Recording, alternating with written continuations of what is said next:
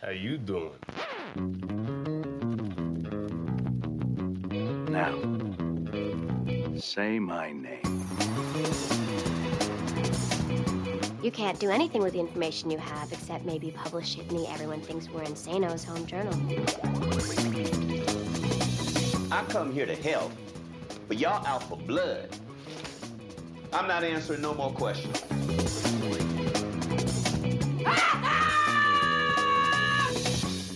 Salut à toutes, salut à tous, bienvenue dans ce 36e épisode, le 11e de la saison 2 de un épisode. Et j'arrête le podcast série de la CS, l'Association française des critiques de séries, en partenariat avec Binge Audio.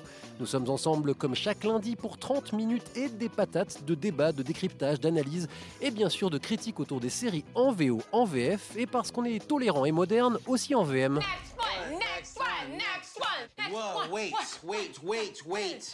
What? What? That's the last one. Pierre Langlais de Télérama pour vous servir en compagnie cette semaine de Constance Jamais du Figaro. Salut Constance. Salut Pierre.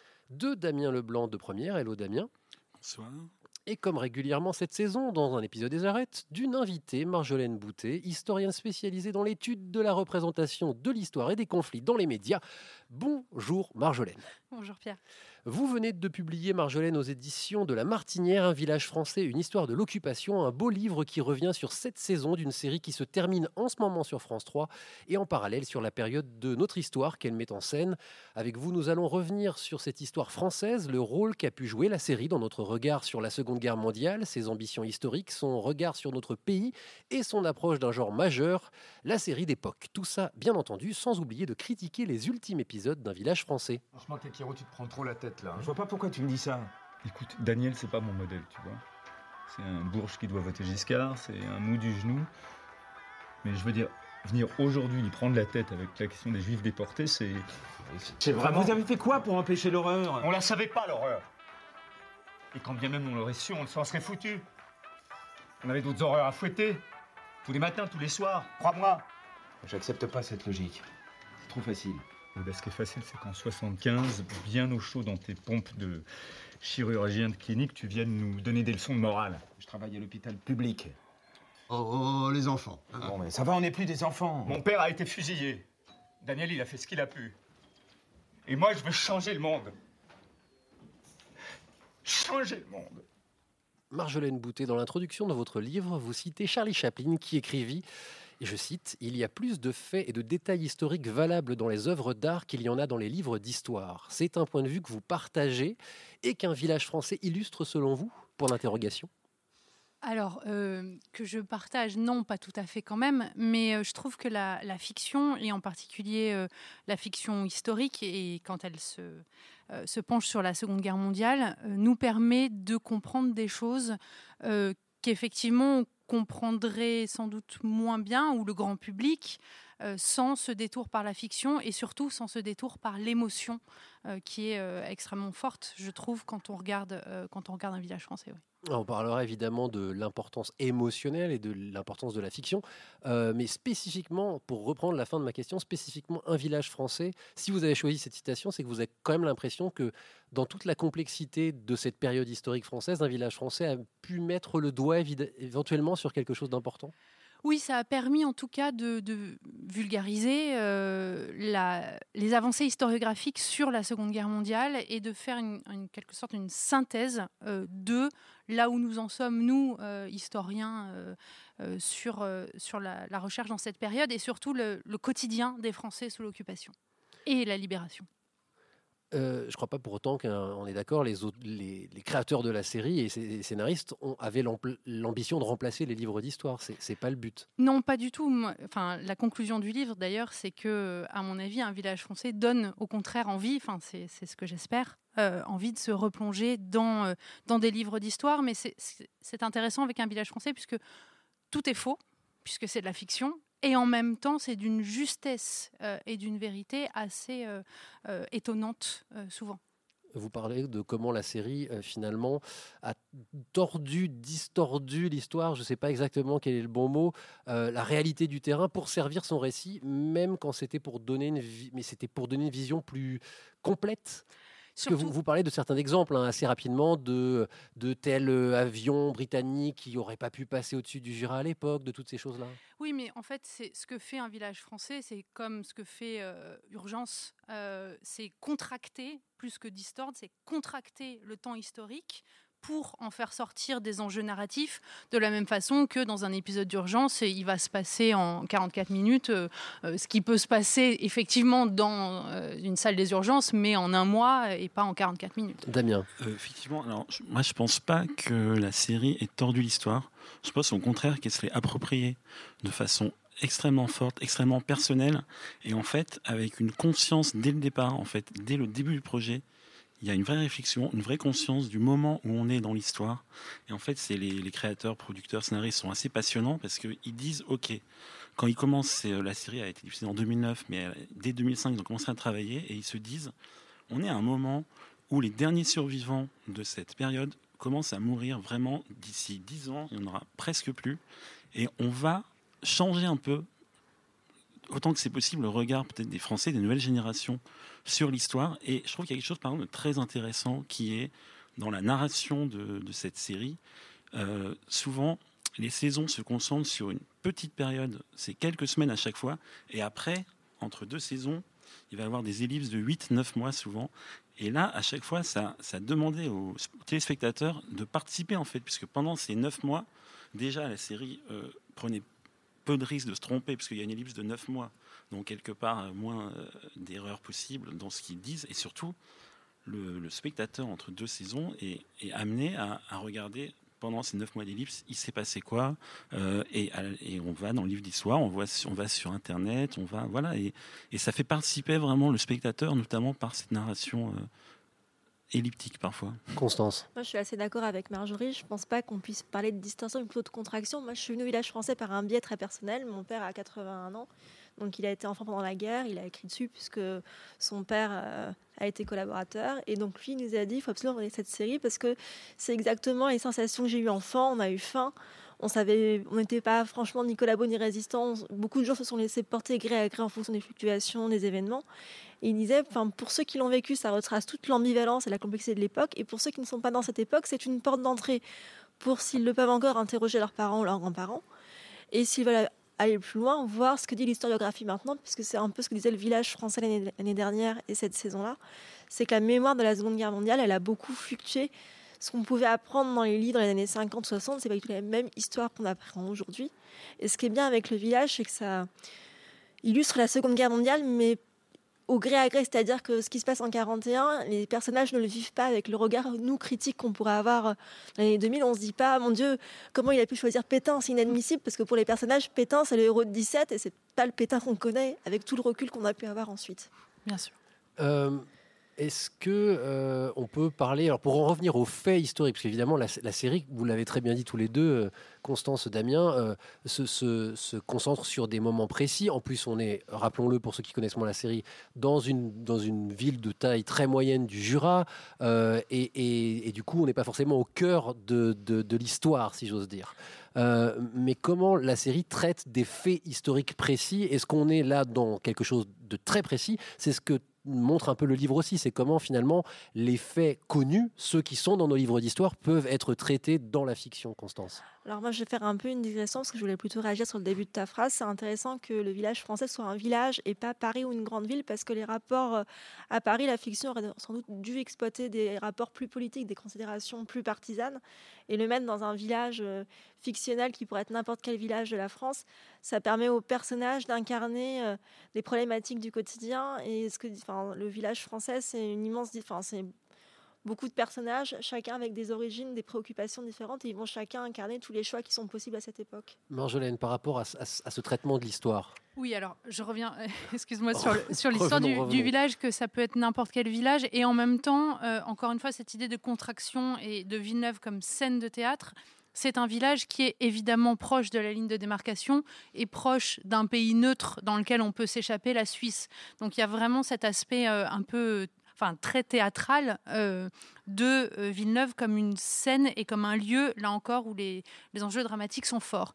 Donc là encore, l'histoire de la Seconde Guerre mondiale, en termes d'enjeux dramatiques et de questions de vie et de mort, euh, on ne peut pas imaginer plus fort. Et il y a eu cette, cette envie de, à partir de la saison 3, parce que dans les saisons 1 et 2, c'est moins clair, à partir de la saison 3, de se centrer sur un moment de basculement euh, particulièrement, euh, euh, particulièrement important, tant sur le plan politique que sur le plan intime. En 41, c'est la décision des communistes de passer à l'assassinat euh, d'officiers euh, d'officiers allemands. Euh, puis ensuite, ce sera euh, les rafles de juillet 42, euh, l'union de la résistance euh, et euh, le maquis pour euh, parler des séries qui se passent vraiment pendant, euh, euh, pendant l'occupation elle-même. Donc il y a évidemment cette contraction historique et en même temps, euh, et c'est ce que j'essaye de montrer euh, euh, dans les débuts de- des parties de, mon, livre. J'ai fait des, une chronologie croisée entre la série d'un côté et les événements historiques de l'autre pour montrer comment on est euh, à chaque fois à un moment qui, euh, évidemment, va euh, témoigner de tout ce qui s'est passé avant, des lois qui ont été votées, euh, du statut des Juifs, de la création de la police nationale, des accords passés avec les Allemands, etc. etc. Et tout ça, évidemment, va avoir une importance et une influence majeure sur le quotidien de ces personnages au profil varié. Euh, on, en a tout de suite parlé dans, cette émission. euh, je voulais le garder pour un petit peu après, mais venons-y à la personnalisation, à l'humanisation, aux émotions. hein. Vous écrivez dans, dans votre livre qu'il s'agit avant tout de raconter l'occupation non pas de façon abstraite, désincarnée et factuelle, oserais-je dire, mais par les sentiments euh, et les sensations. Il faut faut plutôt être prudent non, quand on choisit, choisit ce genre de traitement. L'histoire pourrait objecter certains historiens, ce sont des faits et pas forcément des émotions. Ou alors ça, c'était il y a très longtemps, euh, Pierre, il faut Mais revenir à l'université. Euh, Aujourd'hui, les historiens font l'histoire des émotions précisément et on n'a plus peur euh, de ça. Ce que, ce que le projet de Frédéric Krivine, euh, c'était vraiment de faire une peinture de la condition humaine. La condition humaine placée dans une situation euh, voilà, tout à fait exceptionnelle qui est, qui est celle de l'occupation. À partir de la saison 3 toujours, il a fait d'énormes recherches avec Violaine Bellé sur la, la psychologie des personnages.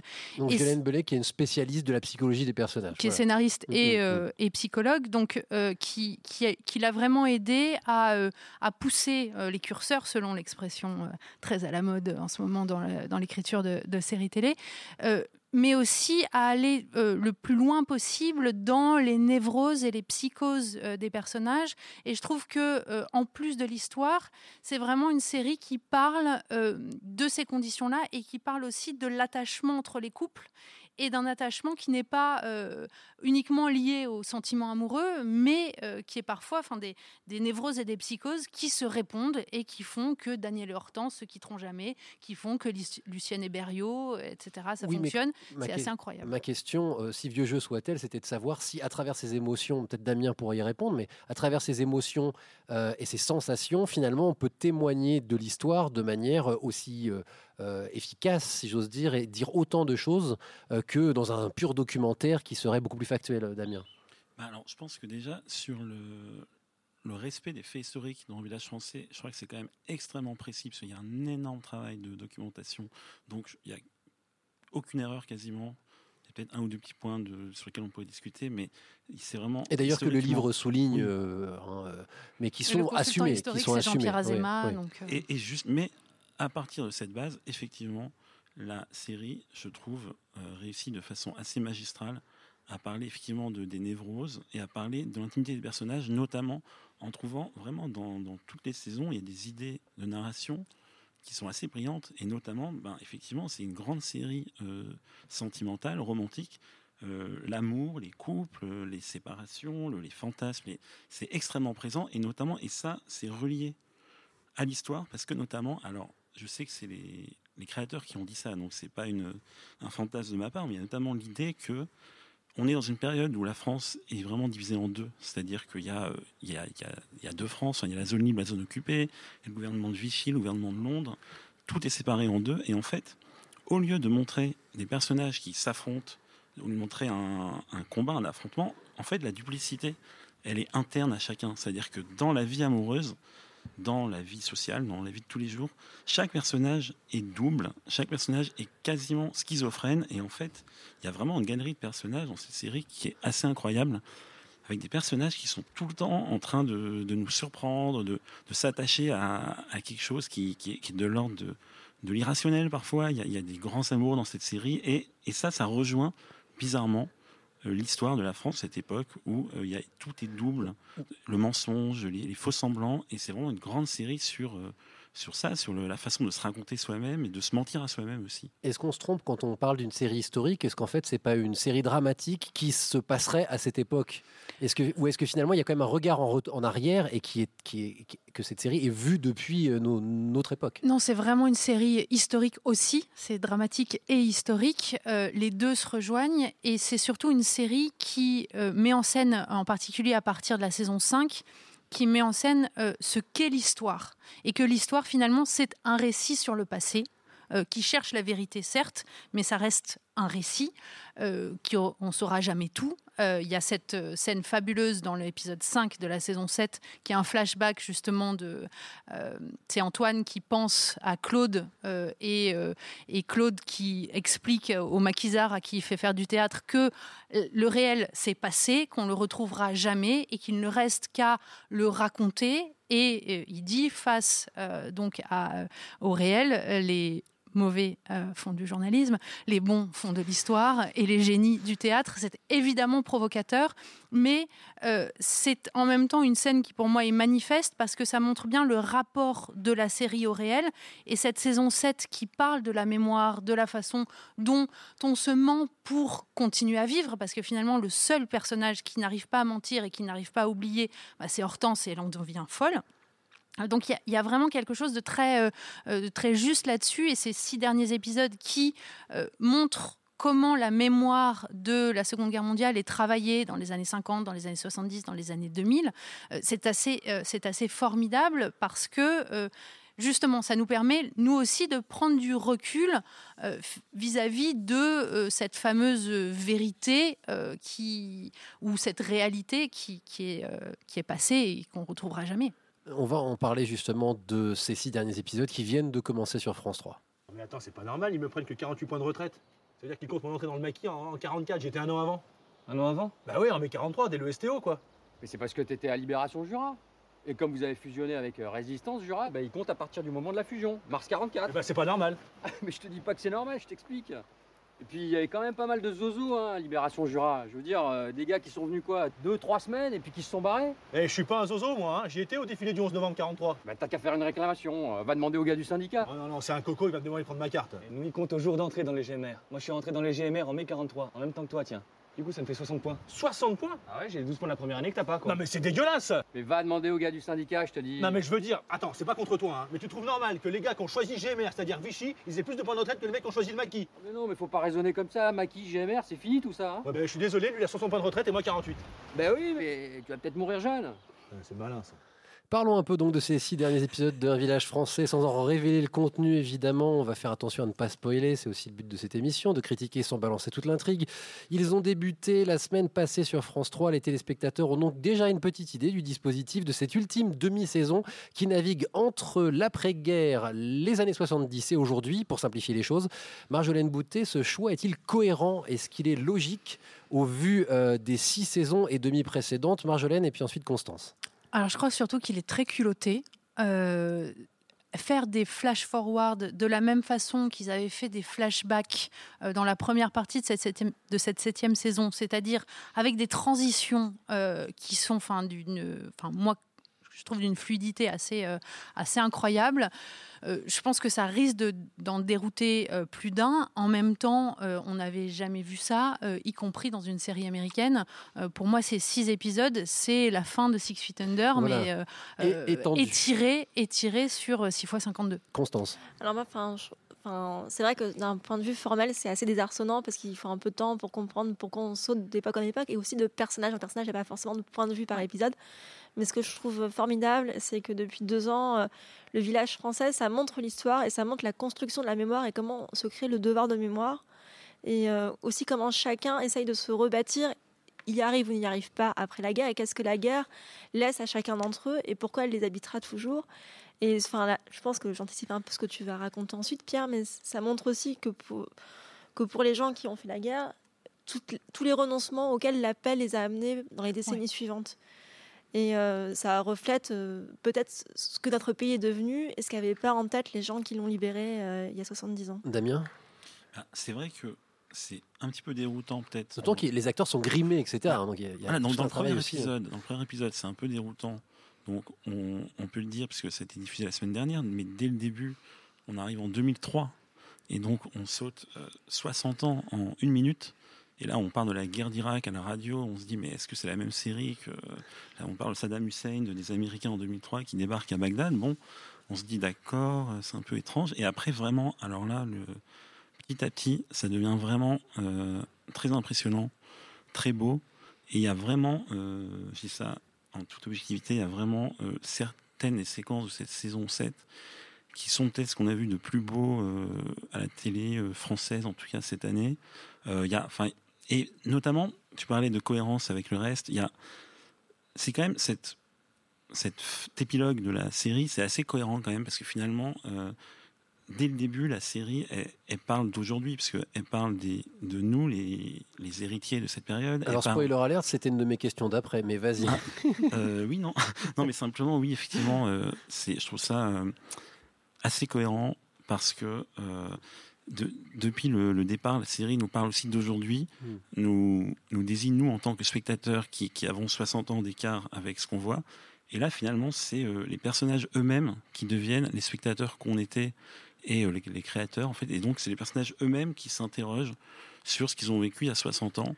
Donc, c'est presque une série qui, qui, où le- les, les personnages deviennent les téléspectateurs euh, d'eux-mêmes. Alors, Marjolaine Boutet, je ne sais pas si c'était prévu, euh, mais on aurait pu se dire c'est une série sur l'occupation. Bah, quand l'occupation se termine, la série se termine.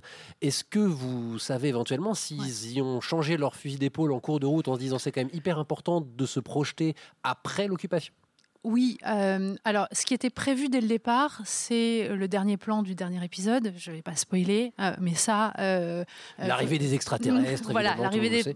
Frédéric Rivine l'avait pensé dès le début. Il y a une chanson qu'on entend aussi dans le dernier épisode qui voulait absolument qu'elle y soit. Il y a. à un autre moment, un personnage qui chante euh, Les deux faucons, qui est une chanson stalinienne. Là encore, c'est euh, Frédéric Rivine qui voulait absolument que ça y soit. Après, euh, les flash forward, c'est arrivé assez tard. Euh, c'est une idée d'Emmanuel Dossé au départ, comme, euh, enfin, c'est lui qui a eu l'idée originale de la série et c'est lui qui a dit, bah, il faudrait faire des flash forward puisqu'on a fait des flashbacks. Après, c'est Frédéric Rivine en, atelier d'écriture qui a, essayé de, bah, de donner corps à, à ça. Moi, j'ai eu la chance d'assister effectivement au débat en atelier d'écriture sur qu'est-ce qu'on fait euh, comme flash forward. Est-ce qu'on euh, se projette à une seule époque? Est-ce qu'on se projette à plusieurs époques? Comment euh, est-ce qu'on va euh, dans des moments historiques euh, importants Est-ce qu'on va en mai 68 Est-ce qu'on va à l'élection du général de Gaulle de 65 Est-ce qu'on va à François Mitterrand, etc. Enfin, il y, a- eu des tas de comment d'interrogations comme ça. Et puis finalement, le choix a été là encore, comme le choix de la série elle-même qui, a- sauté par-dessus le débarquement des, grands événements comme ça pour arriver à plutôt des époques, pour en sentir euh, l'atmosphère et pour rester majoritairement euh, à Villeneuve, euh, mais pas que, pour, voilà, encore une fois, montrer comment cette, cette Seconde Guerre mondiale continue d'habiter les personnages. Et moi, je trouve que ce qui est extrêmement émouvant, c'est qu'on voit ce que c'est d'être vieux. Euh, dans les années 70, à une époque où euh, les jeunes euh, prennent le pouvoir, littéralement, ce que ça fait d'être vieux, d'être un vieux témoin en 2003 auquel on demande le devoir de mémoire, etc., cette position du héros. Et, je trouve ça, encore une fois, comme, tout le reste de la série, mais, d'une intelligence et d'une force émotionnelle, oui, assez, forte, parce que là, ça parle de nous, effectivement. Justement, en parlant de, de- ça parle de nous. Alors, avant d'en venir concrètement à ce que ça peut dire de la société dans laquelle on vit aujourd'hui, euh, est-ce que le but de ces derniers, derniers épisodes, c'est pas aussi d'ausculter euh, notre âme à nous, euh, français, oserais-je dire, en nous confrontant aux conséquences de la Seconde Guerre mondiale, conséquences concrètes et psychologiques Euh, tu parlais, Damien, de la guerre en Irak. Il est aussi fait question d'autres conflits euh, qui, euh, qui ont existé après la Seconde Guerre mondiale. Je dirais pas lesquels, ça serait un, petit peu spoilé. Conséquences concrètes et psychologiques sur ceux qui l'ont vécu comme sur nous, confrontés à ce roman national dont on parlait tout à l'heure.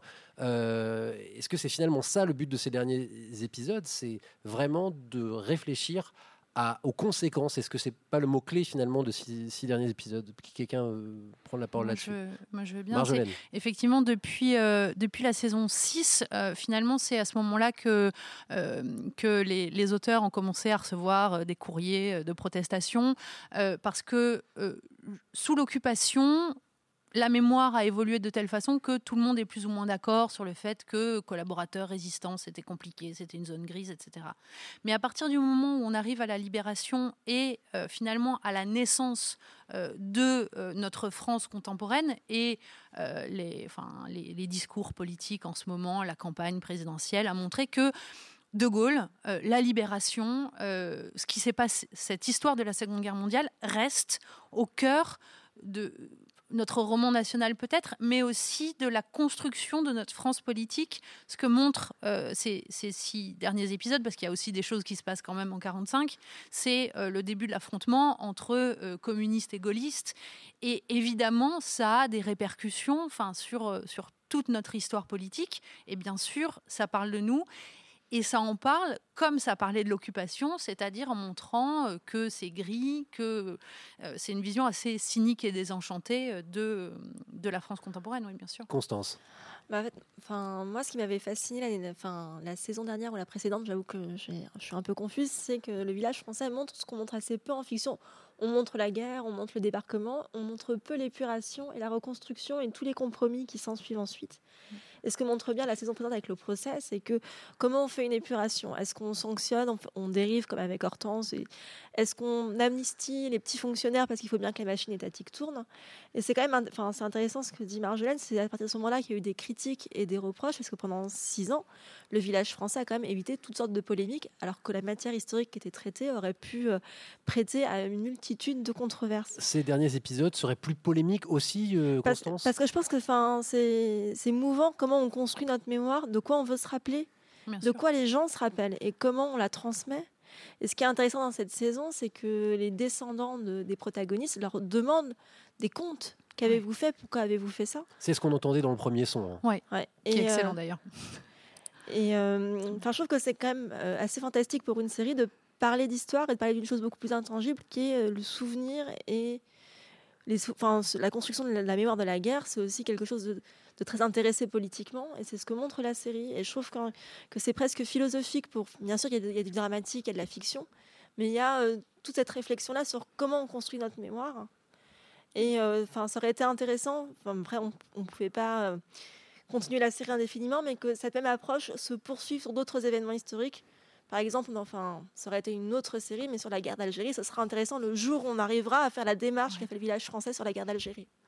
Damien, euh, est-ce que, euh, j'en reviens à ce que tu avais commencé de dire tout à l'heure, finalement, euh, alors ce qu'on vient de dire, finalement, ça parle de nous, ça parle de la France contemporaine. Mais moi, quand j'ai vu ces derniers épisodes, quand j'ai vu que ça parlait de grève, de division politique, de d'autres conflits qui sont toujours en cours aujourd'hui, euh, je me suis dit, finalement, euh, ça nous dit aussi, bah, la Seconde Guerre mondiale a, a été aussi là où s'est construit, en tout cas l'après-Seconde Guerre mondiale, là où s'est construit certaines, certaines choses qui aujourd'hui sont toujours en cours dans la société française. Est-ce que Marjolaine Daudeline de la tête en mode pas tant que ça, mais c'est elle l'historienne autour de la c'est- table. c'est- c'est pas né en Oui, c'est 45, pas né là. Non, mais est-ce que, ou alors voilà, est-ce que c'est un biais aujourd'hui quand on regarde la série, on se dit tiens.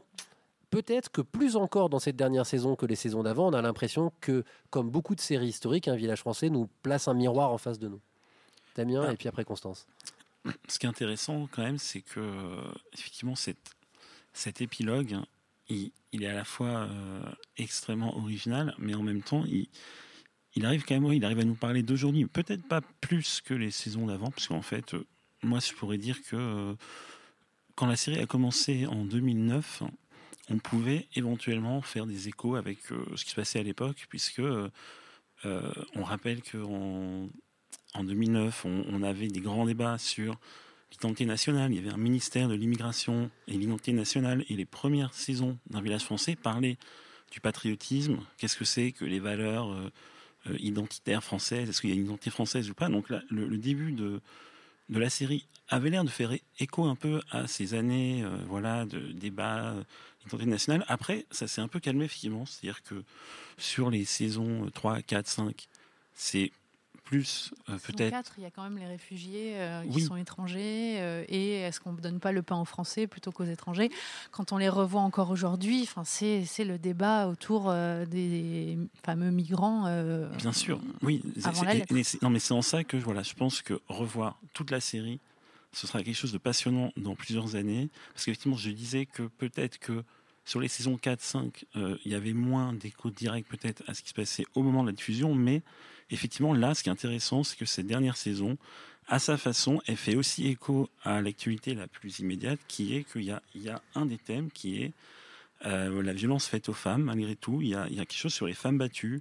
Il y a quelque chose sur la domination masculine dans ces derniers épisodes qui se passent euh, en 70. Enfin voilà. Donc ça c'est assez récent et c'est évidemment bon. Ça c'est un peu un hasard du calendrier entre guillemets, mais c'est c'est un des grands thèmes de cet automne. C'est le voilà le harcèlement. Le... Et ça la, la série en parle aussi. Constance. Alors moi, je suis moins avancée que toi dans le visionnage, donc j'ai une vision plus parcellaire. Moi, ce qui m'a frappé, c'est à travers le personnage d'Antoine, toute la réflexion euh, sur euh, le système social et euh, l'État-providence, et finalement, qu'est-ce qu'il en reste aujourd'hui dans, sa- dans le- l'ambiance, l'atmosphère euh, libérale où l'on vit? Qu'est-ce qui reste de, de l'État qu'ont voulu créer les gens euh, qui ont voulu reconstruire la France, et qu'est-ce qu'on en a fait? Enfin, je trouve que c'est assez fascinant de voir le regard amer de ces personnages euh, 60 ans après, pour voir ce sur quoi leurs combats dé- ont débouché. Oui, et puis c'est, enfin, c'est encore une fois une série qui est écrite aujourd'hui euh, par un homme d'aujourd'hui et qui a évidemment des préoccupations euh, des euh, qui sont les nôtres. Et, et moi, ce qui, me, ce qui me touche toujours dans la, dans la fiction et ceux qui l'écrivent, c'est qu'ils ont une sensibilité euh, à, à l'ère du temps, à les- aux questions qui, qui nous travaillent en tant que société. Et eux ont le talent euh, de, de le mettre en, en fiction et de, de nous en parler à nous et de nous tendre, comme tu le disais Pierre, un, un miroir euh, toujours, euh, toujours très intéressant à, à regarder. Vous êtes aujourd'hui la seule survivante du défilé du 11 novembre 1943.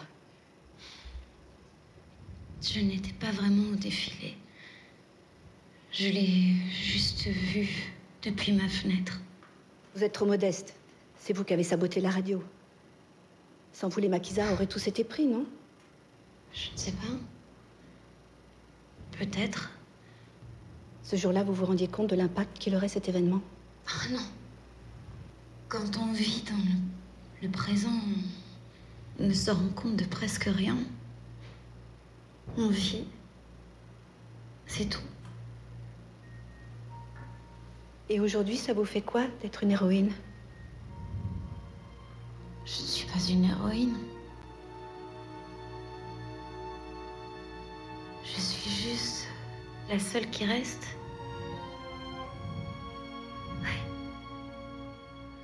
Camarades, assez causés, laissons la parole au public de l'antenne ici dans le 11e arrondissement parisien. Vous êtes un passionné de séries historiques, vous trouvez qu'un village français c'est nul, vous avez le droit, et vous avez des arguments, c'est important.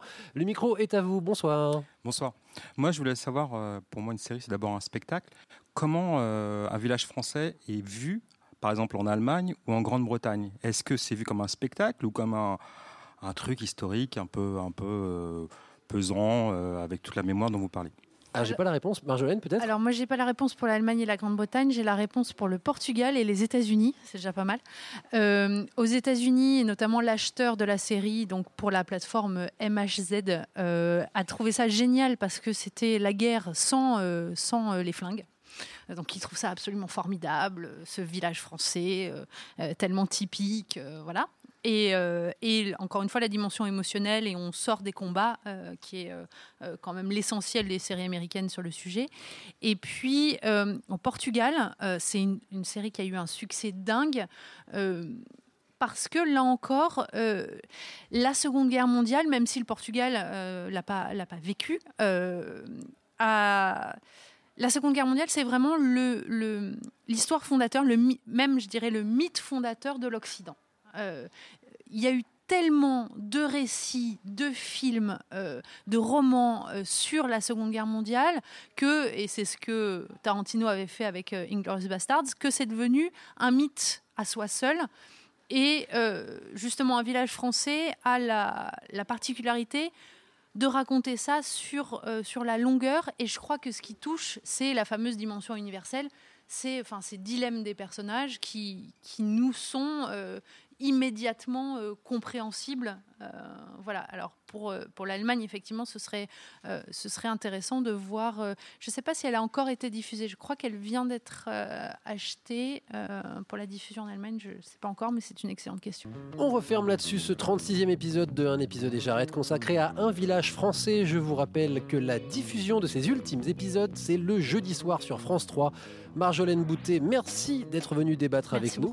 Je rappelle le titre de votre livre Un village français, une histoire de l'occupation. C'est aux éditions de La Martinière. Merci aussi à Constance Jamais du Figaro et à Damien Leblanc de Première pour leur lumière.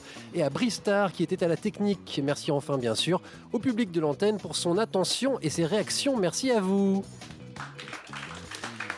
La semaine prochaine, on parlera d'une série française, une autre, Paris, etc., qui arrive sur Canal+, et on en profitera pour débattre d'un sujet pas si lointain de celui de cette semaine, quoique, quelle France nos séries mettent-elles en scène? D'ici là, rendez-vous sur les pages Facebook et Twitter de la CS, c'est un épisode et j'arrête, likez, commentez et posez vos questions. Salut à toutes, salut à tous, et à la semaine prochaine. Next one, next one, next one, next Whoa, one. wait, What? wait, wait, wait.